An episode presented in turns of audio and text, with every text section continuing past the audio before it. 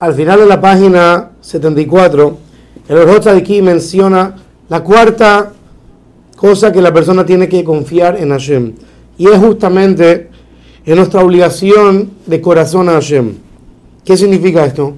Dice el Orhot Kim que cuando una persona trata de unificar su corazón a Dios, cuando ayuna, o cuando reza, o cuando hace otra mitzvot, o cuando se priva a sí mismo de hacer algún tipo de pecado, la persona tiene que hacerlo con toda su fuerza para cumplir las mitzvot de Hashem.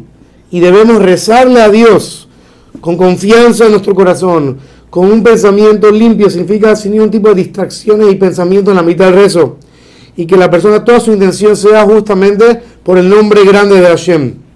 Y esa es una obligación de cada Yehudí. Confiar en Hashem y suplicarle que nos ayude a andar en el camino correcto. Como David Amelech que pedía en Teilim, Adrigeni ba'amiteja belamedeni. Dios, guíame en tu verdad y enséñame la verdad. David Amelech le Hashem, guíame y enséñame a andar el camino correcto.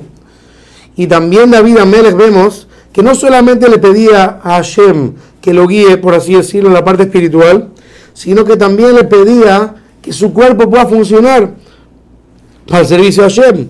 Por eso dice los de Kim que tiene que rezar por dos cosas.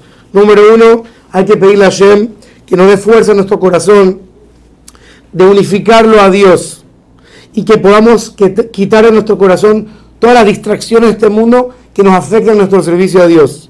Y número dos, hay que pedirle a Dios que nos dé fuerza en nuestro cuerpo, en nuestros órganos, en nuestros miembros del cuerpo, porque de esa manera cuando la persona tiene fuerza puede hacer buenas acciones.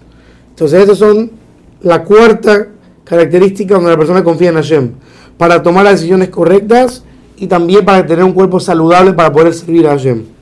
Terminando esta idea de las obligaciones del corazón, vemos que los de Kim está hablando de las obligaciones personales de la persona a Hashem.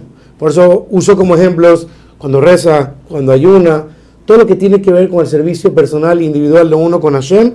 Ese es el cuarto bitajón que está hablando los de Kim.